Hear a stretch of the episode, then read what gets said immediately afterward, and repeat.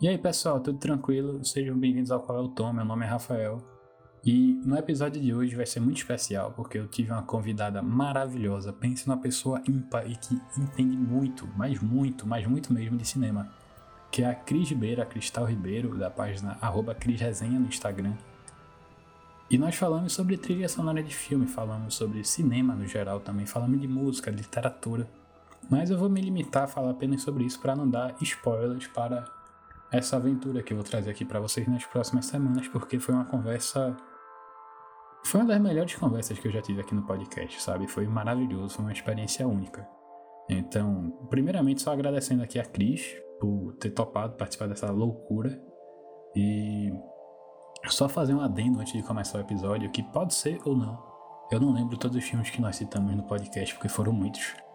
Mas pode ser que tenha algum comentário que seja assim um spoiler ou algo do gênero. Então, é, se você vê que tá falando de algum filme que você ainda quer assistir e tal, toma cuidado, pula alguns segundos e tal.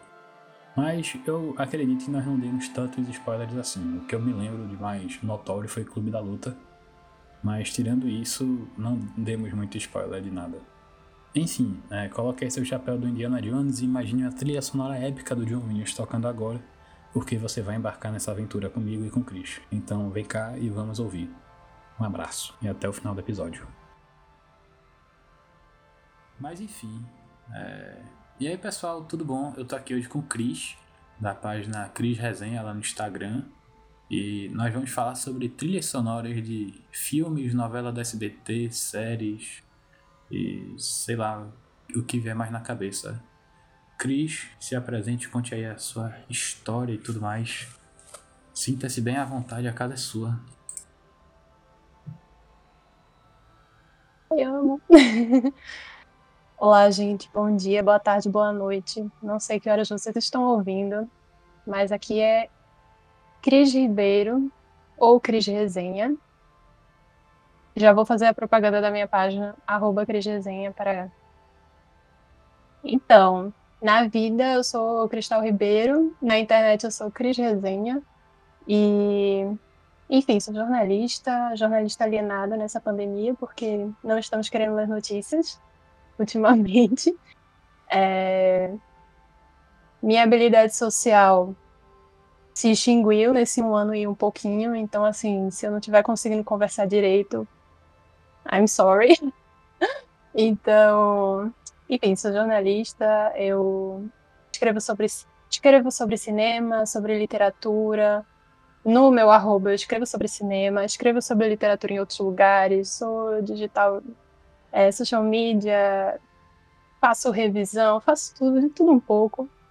E hoje estamos aqui para falar sobre trilhas sonoras, que é um assunto que, confesso, não é um, um o que eu primeiro vejo num filme eu vejo primeiro roteiro, porque é minha paixão é, na área de, de cinema, é roteiro. Já fiz alguns cursos e tudo para poder entender melhor esse processo de criação. Mas, enfim, trilhas sonoras é aquele negócio, né? A gente ouve a música e do nada já, já lembra e faz toda a diferença.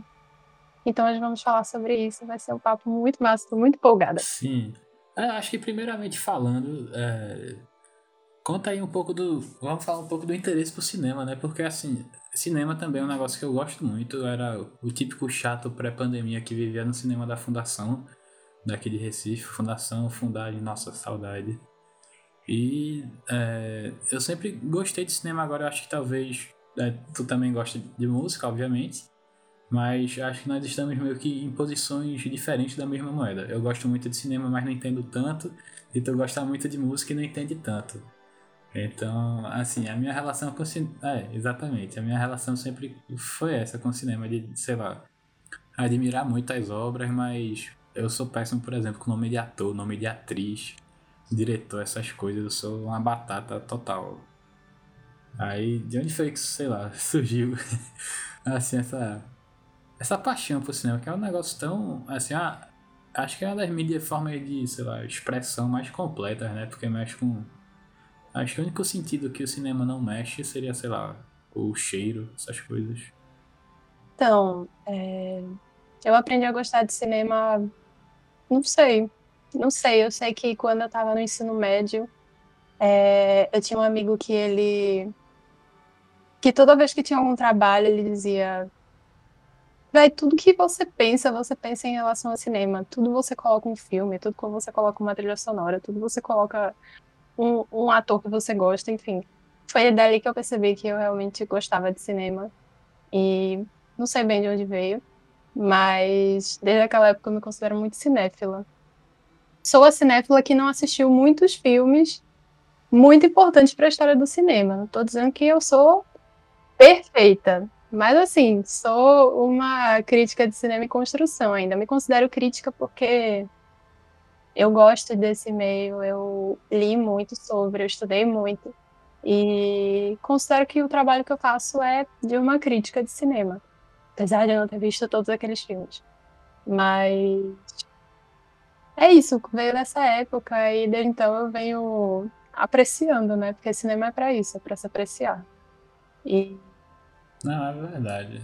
Acho que, sei lá, eu comecei a me pegar vendo, assim, me interessando realmente por cinema Acho que foi mais ou menos assim, esse período do ensino médio mesmo, porque acho que, por incrível que pareça, é um dos filmes que meio que virou essa chave de eu só ser um consumidor de filme para virar realmente um. Acho que apreciador, não sei. Foi, por exemplo, acho que Esquadrão Suicida, porque foi um filme que eu tava muito empolgado e tal, aí quando eu fui ver, é, assim, Nada contra, mas é horrível, sabe? Aí eu percebi que, pô, é, uma das coisas que até meio que marcava do filme e tal eram as músicas que passavam no trailer. Então, ah, esse filme vai ser massa, olha as músicas que estão tocando e tal. Aí quando eu cheguei lá não era tão né? legal. Né? A gente Aí acreditou que, a ver que aquele trailer com é. a música do Queen ia arrasar. Nossa, eu desde então, quando começa a tocar a música que eu gosto no trailer, já dá qualquer filme já dá um aperto no coração, sabe? Que, por exemplo, Thor Ragnarok foi um filme que eu tinha muito preconceito para assistir porque no trailer toca Led Zeppelin. Aí eu, pô, vai tocar Led Zeppelin, o filme vai ser uma merda que nem fez Esquadrão Suicida. Eu assisti um dia desses, é um filme divertido. Assim, não é aquele uhum. filme que tu é, vai ficar querendo discutir com alguém, que eu acho que esse é um dos aspectos mais legais do cinema, que é, assim, que até compartilha um pouco com a literatura que é tipo, quando tu termina de ver um filme ou tu termina de ler um livro, aí tu vai. Quem, quem já leu, quem já viu esse filme, por favor, me contacte agora que eu quero ver se nós tivemos a mesma interpretação. Saber sobre você. É, exatamente. Conte o que você entendeu. É, aí eu é acho bem... que assim. É.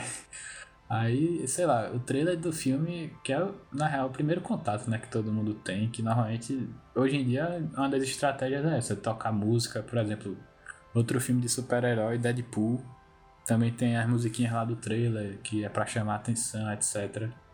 Acho que... Aí tu entende? Eu acho que... Assim, o processo por trás. Depois de Esquadrão Suicida, isso virou meio tendência. Eu já vi isso de Assim, antes eu não notava tanto, mas eu acho que depois de Esquadrão Suicida a gente percebeu mais esse uso da música no trailer. Foi. E muito forte, assim, pra ditar um. Ó, oh, esse filme vai ser assim, vai ser muito foda. Vai lá, assiste, vai ser massa. Só que assim, óbvio, foi uma decepção. O trailer, os trailers hoje em dia não são termômetro para absolutamente nada. Depois disso foi que a gente percebeu, né? Inclusive vai lançar outro Esquadrão Suicida já já. Então quem sabe? É, que parece que vai meio que desmentir as coisas ruins que foram feitas naquele filme, é, alguma coisa assim. Ver. Eu não. Jamie Gun, é, assim, James Gunn vai. bloqueado. É, se ele salva, né? Agora, uhum. por exemplo, eu confesso que realmente isso que tu falou de ter criado essa tendência, porque eu agora não me lembro de trailer de algum filme que não tinha, sei lá, por exemplo, aquela cena vai ter um monte de explosão aí tentar colocar meio que a, a música mais ou menos no andamento da explosão, sabe? Pra uhum. justamente ir criando essa, sei lá, se crescendo e quando vê aí explode tudo de uma vez só e a música acaba e o trailer acaba e aparece 30 de junho nos cinemas, alguma coisa assim. Eu não consigo me lembrar de como era a vida antes do Esquadrão Suicida, aparentemente. Acho que foi tão bom, mas ao mesmo tempo foi tão traumático que não consegue é. mais, né? Eu sei, eu sei. Eu fiquei muito empolgada. Eu lembro que na época eu vi no cinema o trailer e porra. Aí temos um bom filme, mas, tipo. Na verdade, eu acho que o filme que veio antes do Esquadrão Suicida foi outro também de super-herói, mas eu não vejo só filme de super-herói, vejo outros filmes também, galera. É, foi o. O. aquele. É, que tem um, o Guaxinim é Guardiões da Galáxia. Guardiões da Galáxia. Que, que tem uma tem, trilha assim, sonora assim, perfeita. Son... Exatamente. Tem uma curadoria perfeita e que. É, ah, acho que não poderia combinar melhor com o filme, que são músicas bem Bem humoradas sei lá, que traz na... É, exatamente. Ah, eu acho que foi esse o primeiro filme que começou. Assim que eu me lembro agora. Pode ser que daqui a algum tempinho a gente se lembre de outro. Uma coisa interessante que eu vejo também hoje em dia é que, tipo, não é todo filme que tem a trilha sonora feita para ele, sabe? Assim, é, por exemplo, Sim. Coringa eu sei que teve a trilha sonora feita para ele, que foi a mulher da Islândia, eu esqueci, eu não vou saber pronunciar o nome dela. Mas eu tenho Sim, eu anotei aqui. Vão ter que dela. confiar em mim. É, Hildo é, Gun, Hildo alguma... alguma coisa. Ela foi a quarta é. mulher a vencer um Oscar de melhor trilha sonora. Eu lembro que eu fiquei. Foi. Deus do céu, finalmente. Que é uma trilha e... sonora muito foda. Sim. E combina muito com o filme, é uma coisa. Sim. Eu lembro que quando eu já assisti Coringa algumas vezes e fiquei muito impressionada. É um filme todo muito bom, mas a trilha sonora é muito precisa em alguns momentos. É, eu, achei, eu achei muito merecido. Quando ela ganhou o Oscar, eu fiquei muito feliz. Eu não estava apostando por ser é. uma mulher. E Sim. o Oscar não. né? Enfim. É, é, não, o Oscar tem as suas complicações, por assim pois dizer. é. Se a gente for entrar nesse, nesse mérito, a gente vai, né? Falar sobre um monte de coisa. mas eu fiquei muito feliz, porque realmente foi muito merecido. Sim, é, e tipo, eu acho que para mim o que mais casa é porque Coringa, o, o enredo em si, a história toda, o filme, traz muito esse lance de, sei lá, é, mais ou menos, eu não sei se tu já leu a HQ do A Piada Mortal, que nós estamos a um dia, que o Coringa fala, nós estamos a um dia ruim de ficar maluco que nem ele, sabe? Assim, é, só um adendo não, aqui antes da gente continuar. Pode ser que nesse episódio tenha ou não spoiler de um filme, de uma série, de alguma coisa, então eu vou, na introdução que vai ter antes de chegar a gravação essa daqui, eu vou só soltar um alerta de spoiler, mas caso você tenha ouvido até aqui sem ter percebido, pode ser que tenha spoiler, então com a sua conta em risco, continue assistindo. Ou ouvindo, no caso. Mas por favor, continue ouvindo, que vai ser divertido.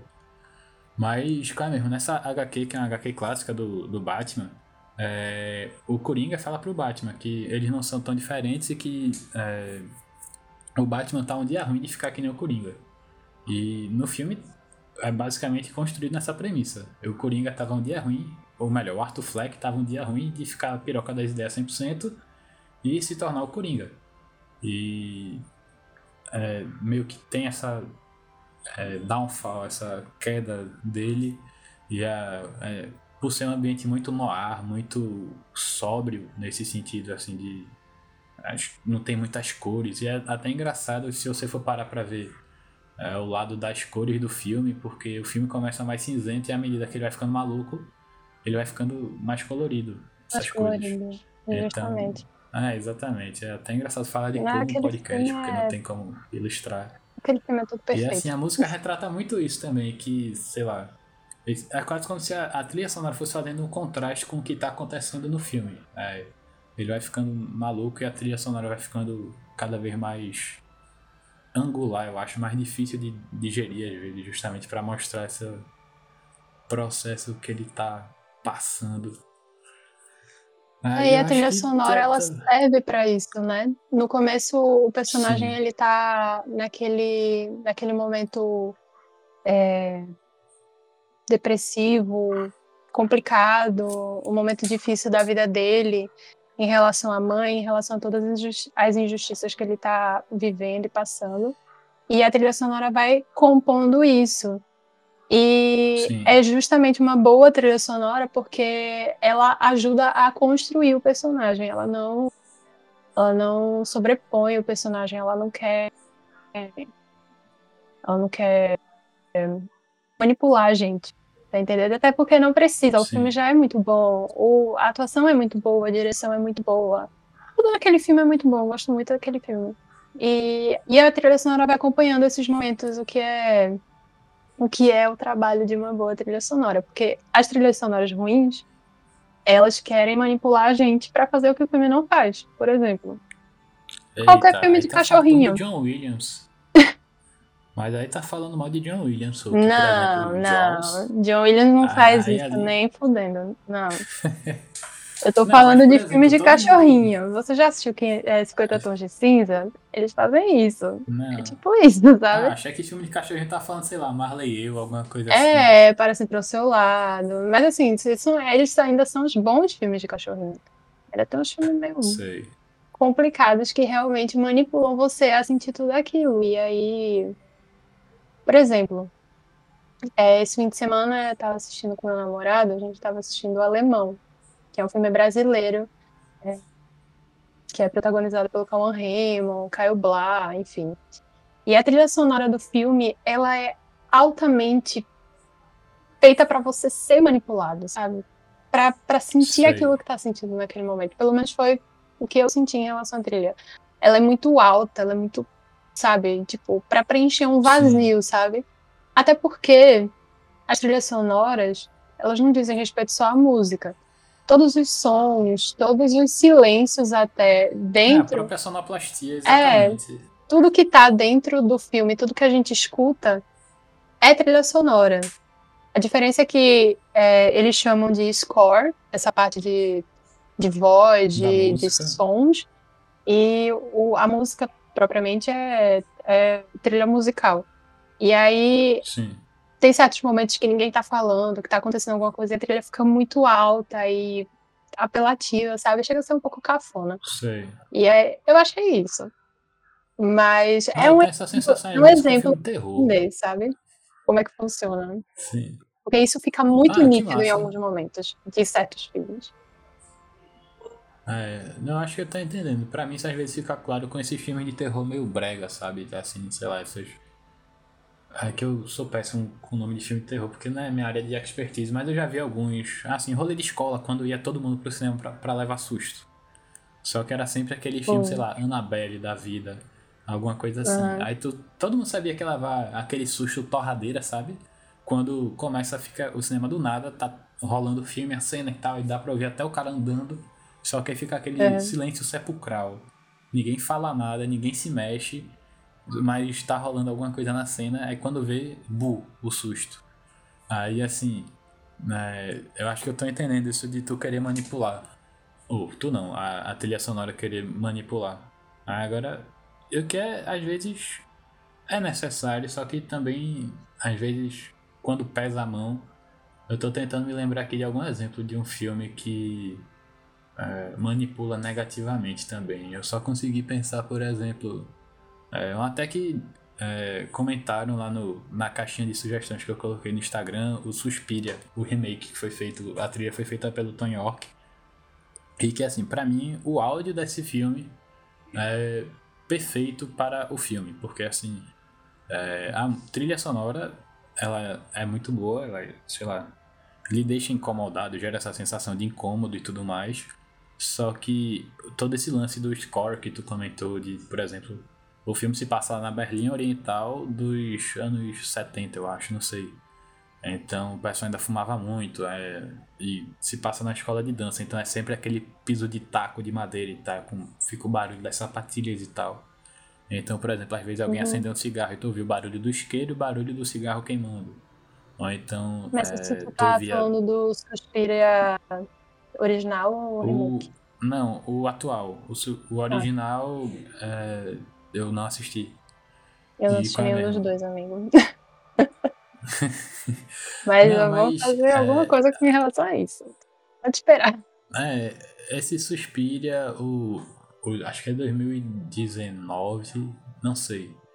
Ele é, assim, é um dos filmes mais complicados que eu já assisti. Complicado no sentido que eu saí de lá, eu fui assistir com a minha prima e a gente, nós dois saímos assim, que eu e ela nós gostamos muito de Radiohead e a gente foi meio que pra assistir porque o cantor do Radiohead tinha feito a trilha sonora.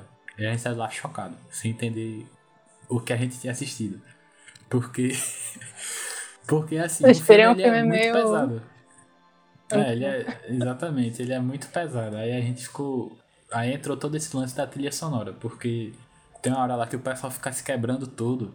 Aí a cena é grotesca de você assistir. Só que se você fechar os olhos, você não consegue escapar, porque vai estar um barulho, tipo, de toda, sei lá, a metamorfose que o corpo da pessoa tá sofrendo, de ficar, sei lá, toda contorcida e tal. Aí, assim, é por isso que eu acho que ele tem uma trilha sonora fenomenal nesse sentido, porque ela serve perfeitamente ao propósito do filme. Ela meio que te insere na cena, sabe? É... A impressão que eu tenho é que o diretor, nem lembro qual é o nome dele, é...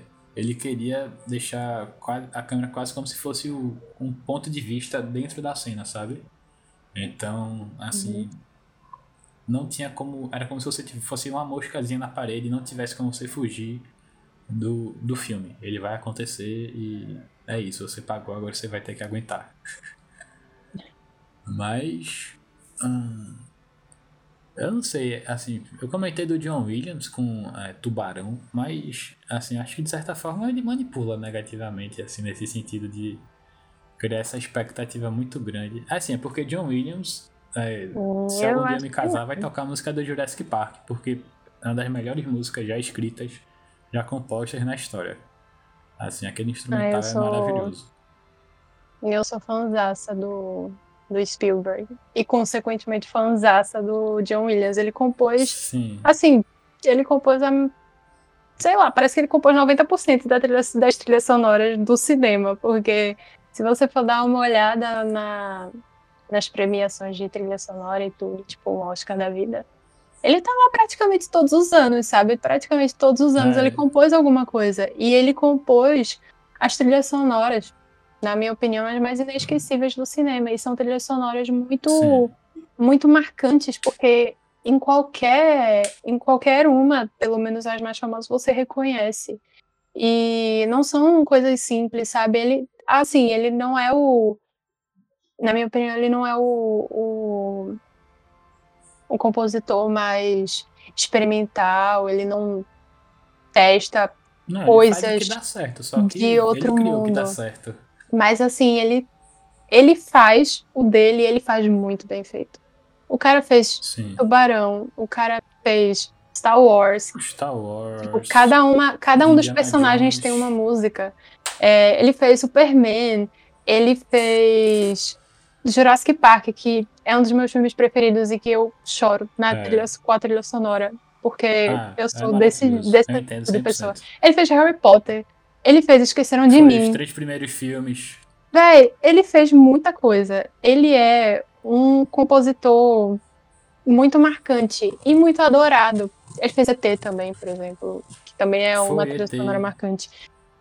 E ele, ele consegue pegar uma, uma, uma trilha. Como é que se diz? Uma trilha origi original, não. Uma trilha principal, e daí destrinchar para outras. Temas para cada criar temas para cada sim. personagem, que isso é uma das técnicas que usam, né, para fazer trilha sonora, criar temas a partir daquela daquele principal. Sim. E ele cria personalidade para cada personagem. E isso é muito muito rico, muito importante, muito muito bom pro, pro filme, porque isso compõe a história do personagem, querendo ou não. Por mais que trilhas sonoras às vezes sejam uma coisa que a gente passa despercebido, isso é importante. Então, quando é bom, a gente nota. E por isso que a gente nota muito é, John no, Williams. É, porque... No caso do John Williams, sei lá, todo mundo associa o Darth Vader à marcha imperial, alguma coisa assim. É. Justamente. É, John Williams, acho Porque que, ele lá, é. Pelo que eu tava pesquisando, ele foi a segunda pessoa que mais teve indicação ao Oscar depois de Walt Disney. É, então parece que ele teve 49, é. alguma coisa assim. Então é acho que ele sabe uma coisinha. É, acho que ele sabe uma coisa ou outra sobre fazer trilha sonora, né? Com e, certeza, ele faz. E ele é muito ativo até hoje. Ele é um senhorzinho. É, exatamente. E é grande é, até hoje. 90 e tantos anos. É, outro tiozinho muito fofo que fez a, a do Toy Story, que é Randy Newman, que quando eu tava Randy pesquisando. Newman. Ele, ele trabalhou é, muito Fez a versão em inglês de Amigo Estou Aqui. Eu não sei se a música em português é Amigo Estou Aqui, mas. É, you got a friend in me. Aí isso aí é ele cantando. É. Eu descobri que ele tem uma carreira solo, assim, uma carreira antes de começar a fazer trilha sonora muito boa. E que ele começou a fazer trilha sonora porque é, naquela geração assim dos anos 60, não sei se tu conhece, do folk, de sei lá, Bob Dylan, Neil Young e tal. Ele tava querendo uhum. meio que surfar essa onda, só que não deu certo. Aí ele começou a fazer trilha sonora.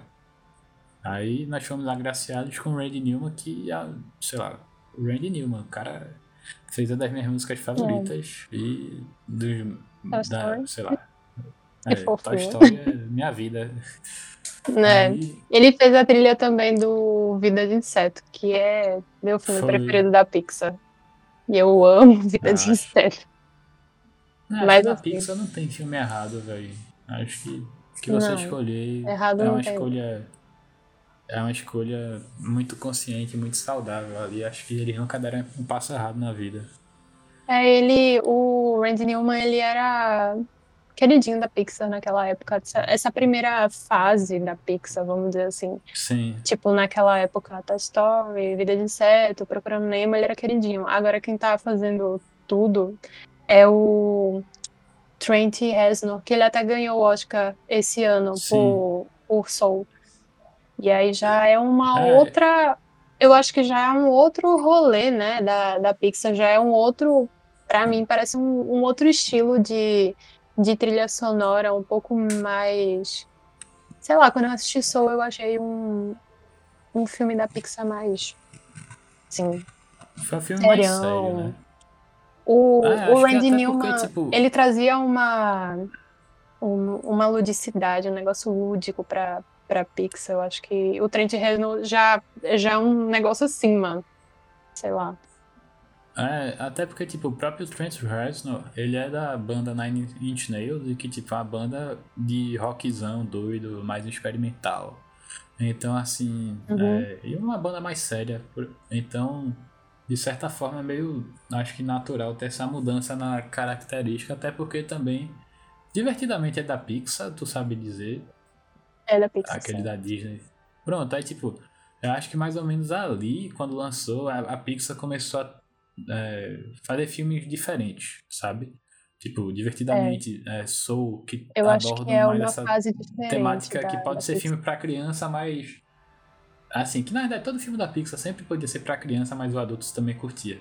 Só que agora, tipo, ele é. acho que tá cada vez acrescentando mais camadas para assim, pessoas mais maduras também apreciarem ainda mais um filme que já é um filme maravilhoso. Então, Soul, quem, quem não gostou de Soul, acho que, assim, tem algum problema, porque é um filme maravilhoso. Ah, não é no é formato da Pixar. É, não é no formato da Pixar, sei lá, tradicional de. de ser, mas. Até porque uma das coisas que eu mais gostei é que ele ficou com um final. É, que não precisa ter continuação e que, tipo meio que dá margem pra tua imaginação de saber como é que as coisas vão acontecer e tal. Enfim, eu. É a Pixar. Pixar eu a Pixar amo. a gente já viu quando faz anima, é, animação não, continuação. Não sei se dá muito certo. Eu, particularmente. Ah, Toy Story. Teve Toy Story, que os três primeiros filmes são, assim, absolutamente maravilhosos. Eu realmente acho que todos os três são perfeitos. Mas a gente tem. E o carros, também. A gente tem Carros 2, Carros 3, Procurando Dory. É. Aí já eu acho que. Eu acho que a partir de Divertidamente, a Pixar ela deu um salto diferente. Eu acho que eles estão fazendo uns filmes mais, mais maduros. Talvez, é. assim. Eu não sou muito fã dessa nova fase da Pixar. Eu devo confessar que eu ainda gosto dos filmes raiz da Pixar. Eu não sei se é porque faz parte da minha infância, mas eu, eu prefiro mais os filmes antigos. Eu acho que hoje a Pixar pode ser um pouco monotemática, talvez. Por exemplo, a gente teve o lançamento recente de Luca e a gente não, não viu tanto tanto Burusu, tanto Fuzue por conta desse filme, não sei. Mas assim. Ah, mas assim, o que eu vi de Luca foi só gente falando bem. Acho que talvez. Não, não com teve... certeza. O povo fala bem, porque é, realmente não é teve bom. tanto. Exatamente, esse Burusu, porque sei lá, acho que. Realmente, assim, a Pixar agora ela tá com uma pegada diferente, porque antes acho que de certa forma era até mais comercial, que era. Assim, era um filme que tinha uma mensagenzinha por trás e tal, uma mensagem ao fundo, só que. É, não era necessariamente. Você não ia necessariamente para assistir essa mensagem meio que subliminar que tinha. Enquanto que hoje em dia, como todo mundo já vai meio que esperando, aí não tem tanto esse fator, uau, olha, caramba, realmente esse filme tem uma, é. um aprendizado por trás. É, a gente já, aí... já entendeu como é que a Pixar funciona, né? Ah, exatamente. Então, mas acho que eles são capazes de se inovar. E, Eu continuo gostando muito da inovação, Pixar. É, não, acho que a Pixar é maravilhosa. Assim, acho que de animação eu gosto muito da Pixar e dos filmes do Tim Burton. Sabe, assim, os filmes do Tim Burton são. É, quando eu arrisco desenhar alguma coisa, eu sempre gosto de desenhar mais ou menos os bonequinhos estilo Na Noiva Cadáver, alguma coisa assim, porque. Sei lá, uhum. eu acho. O, o estilo dele eu acho muito. Além de ser muito particular, eu acho que principalmente hoje em dia se encaixa muito, porque, tipo, todo mundo hoje em dia meio que é sei lá, meio noiva cadáver, meio assim. Eu imagino muito assim, a pessoa acorda, ela não acorda bem, ela precisa tomar o seu cafezinho e tal. Então todo mundo sempre tem essa fase cadáver. meio. É, essa fase meio noiva cadáver durante a manhã, quando se processa de acordar. Então quando tá tarde já você tá com sono. Aí, e assim, os filmes do Tim Burton também tem as trilhas sonoras maravilhosas, principalmente Noiva Cadáver, já que é o que eu tô falando agora. Aí, aquelas é. partes no, no barzinho lá, quando o cara morre, que vai parar lá. É maravilhoso. É toda a Naquela cantoria. Música Tanto em inglês quanto em português. Eu já assisti em inglês e em português o filme e as duas versões são fenomenais. É, o Tim Burton ele faz uma parceria com o Danny Elfman, que é, é o, o compositor que ele usa, eu acho que desde Edward, não, acho que desde antes. Eu acho que Danny Elfman compôs para ele Beetlejuice, é, Edward, Mão do Tesoura, Noiva Cadáver, talvez alguns mais, mais recentes, não sei. Mas ah, eles fizeram uma parceria muito, muito massa. Sim. Aquele do cachorro mais novo, assim, um dos ah, mais recentes dele. É, pronto, se eu não me engano, é, foi esse cara também, o Daniel Elfman, que compôs e que eu acho muito legal, assim, desses filmes, principalmente, é, nada contra, sei lá, fazer uma curadoria de músicas e encaixar elas no, no filme. Mas eu acho muito legal quando o filme tem a sua trilha original, tem as suas músicas originais feitas para o filme. Porque, sei lá, é, é muito difícil, assim, a linha tênis, sabe? Porque se o filme encontra uma música que já é famosa e consegue encaixar, aí fica genial. Feito, por exemplo, um Clube da Luta da vida que no final toca aquela música do Pixies que, sei lá, acho que não poderia ter uma música melhor, nem se, se a música tivesse sido escrita para o filme, seria tão iria encaixar tão precisamente. Então, eu acho que assim, é uma linha muito tênue entre só colocar uma trilha sonora, assim, fazer uma playlist do Spotify e dizer, não, essa daqui vai ser as músicas que vão tocar no filme. E, sei lá, escolher umas 5, 6 músicas que vão tocar um pedacinho aqui, um pedacinho ali, mas que vão ser assim cirurgicamente é, precisas dentro do filme. Eu consigo pensar agora em Clube da Luta, que eu já falei, tem também é perdido na Lost in Translation, que eu, como é a tradução? É Encontros e Desencontros, eu acho. É, é aquele filme com a Scarlett Johansson com, sei lá, 10 anos de idade. É, ela novinha. Os próprios filmes é, eu adoro... também.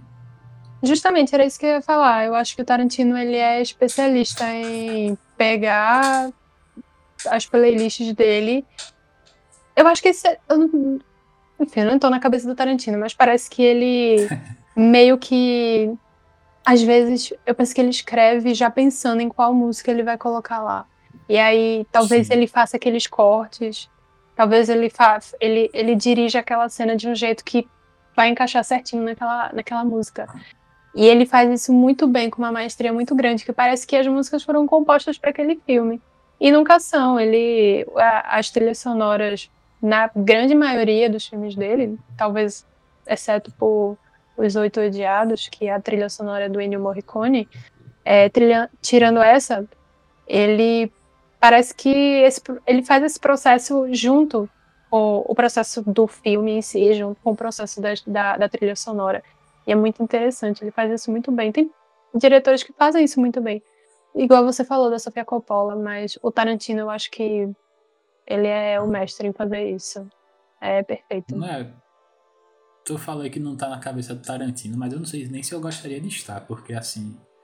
Eu acho que deve ter tanta. Ele deve pensar em tanta coisa ao mesmo tempo, porque. É, deve ter uma cabeça muito.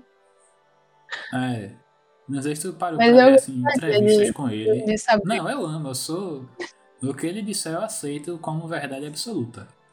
E assim.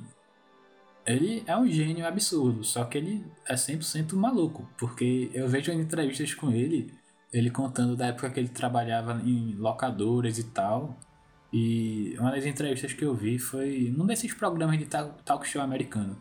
Aí é, o, tinha um quadro na entrevista que o cara ia pegar umas VHS, umas fitas VHS, ia ler, assim, Quentin Tarantino ia estar vedado, e ele ia ler a, a sinopse. Aí a sinopse ia ser, sei lá, é, a família pegou um trailer para casa nas montanhas, não sei o que, passar o fim de semana e aventuras aconteceram. Aí Quentin Tarantino teria que adivinhar umas 5 ou 6 fitas cassete dessa vendado. É. Aí pô, esse foi o filme que fulaninho dirigiu, não sei o que, e que a trilha sonora foi feita por Cicrano, e que fulana, aí, só que ele não acertava o nome do filme, só que ele falava o quadro, tec, a ficha técnica toda do filme, eu, velho, esse cara, eu acho que ele já, ele já deve é ter assistido todos os filmes que existem na face da Terra, e comentasse, por exemplo, dos Oito Odiados, é que a trilha sonora é muito boa, e tem músicas tem música, pô. Tem uma música que, se não me engano, é do White Stripes, que é Apple Blossom, que toca no filme, mas tirando isso, acho que ele é praticamente toda a trilha sonora é, original. Django é, também tem. A, a, a, música do, do início de Django é maravilhosa. Assim, acho que ela consegue é, ditar qual vai ser o ritmo do filme. Assim, 10 segundos de filme tu já sabe como é que vai ser.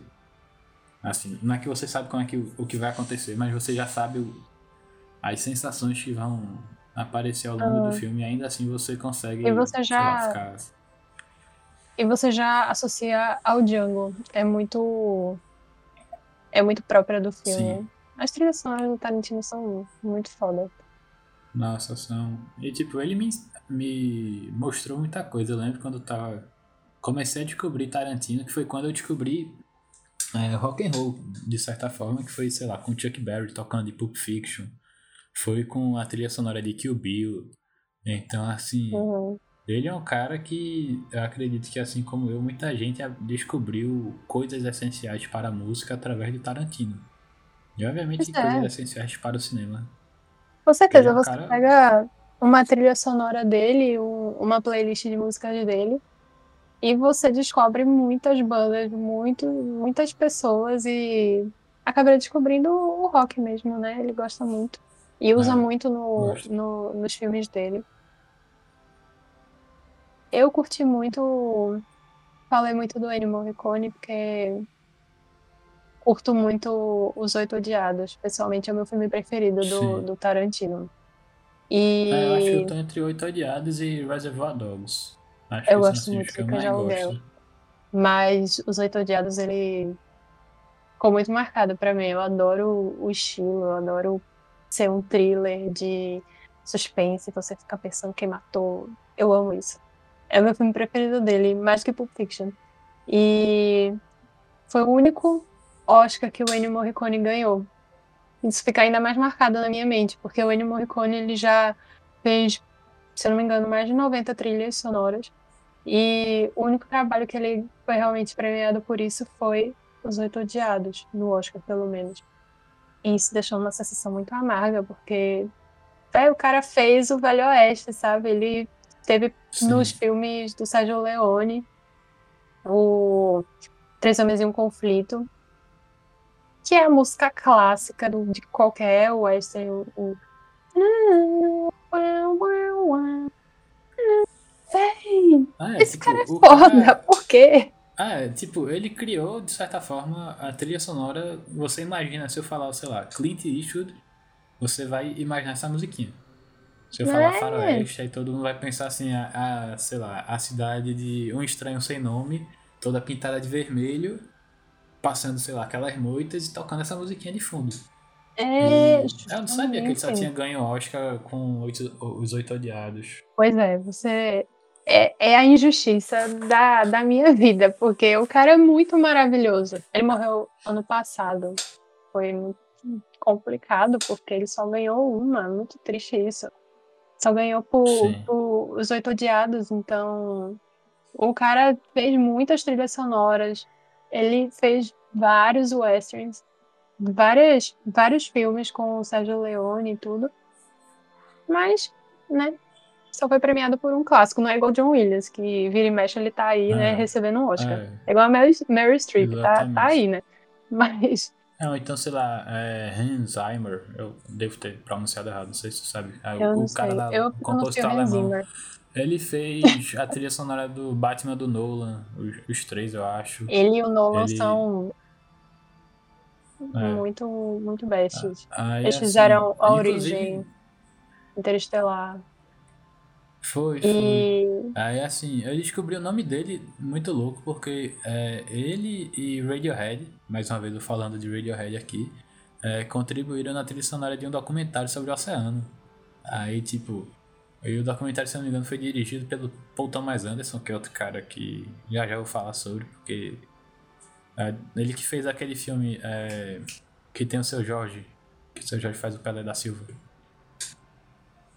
Que ele toca é. músicas do David Bowie, só que em português. Pô, é, a aventura ultramarina Ai, e submarina do Steven Zissou. Nossa, ah, é do Wes Anderson filme. Ah, é do Wes Anderson? Ah, é então do Wes Anderson? Meu eu, Deus. Eu troquei o Anderson.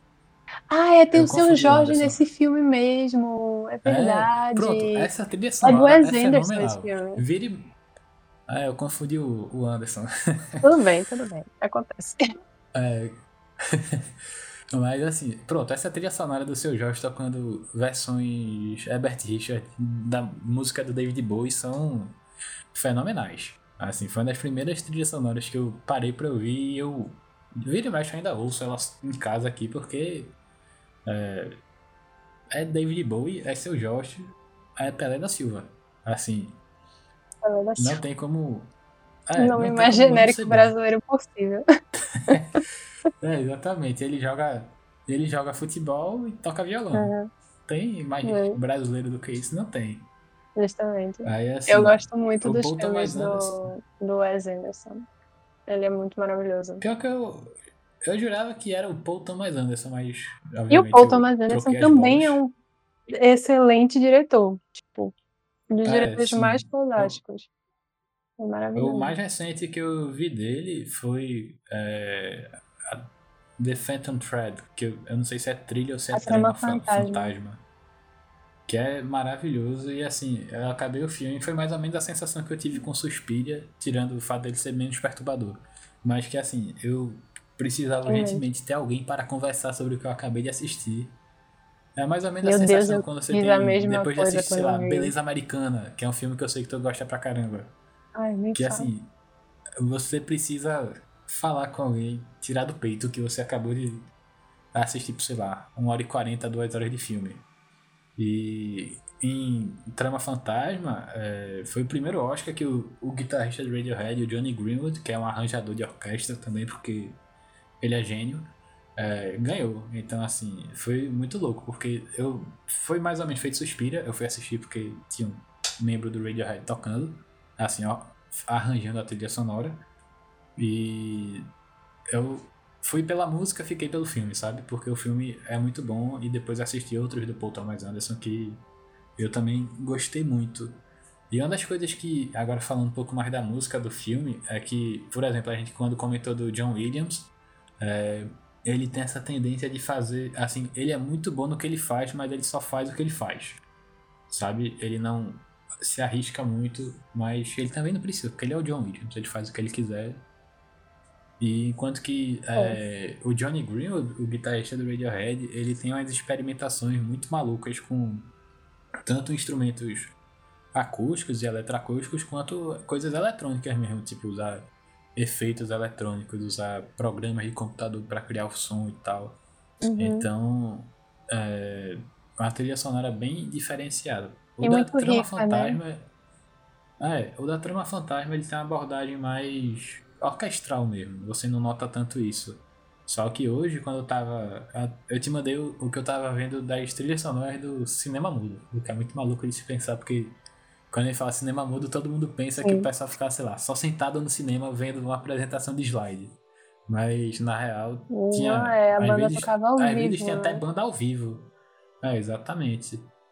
Então, é, e antes de eu ver isso aí, ou depois, eu tava vendo um concerto do Johnny Green, ele é, tocando com a, a orquestra, com o pessoal, e tocava músicas do filme do Paul Thomas Anderson, músicas da orquestra, e assim, é, é algo, sei lá, meio conhecido por ter esse formato de uma grande banda, de uma orquestra e tal. Só que ao mesmo tempo Uhum. é algo que eu acho que eu nunca tinha ouvido alguma coisa parecida, porque sei lá, é, é como se fosse assim, como se o que eu comentei no início, que o cinema não traz o cheiro, mas eu acho que de certa forma é, essa esse tipo de trilha sonora que é tão sublime, mas que está sempre lá, ela adiciona esse elemento subliminar que meio que, sei lá, cobre a falta de todos os sentidos no filme, sabe?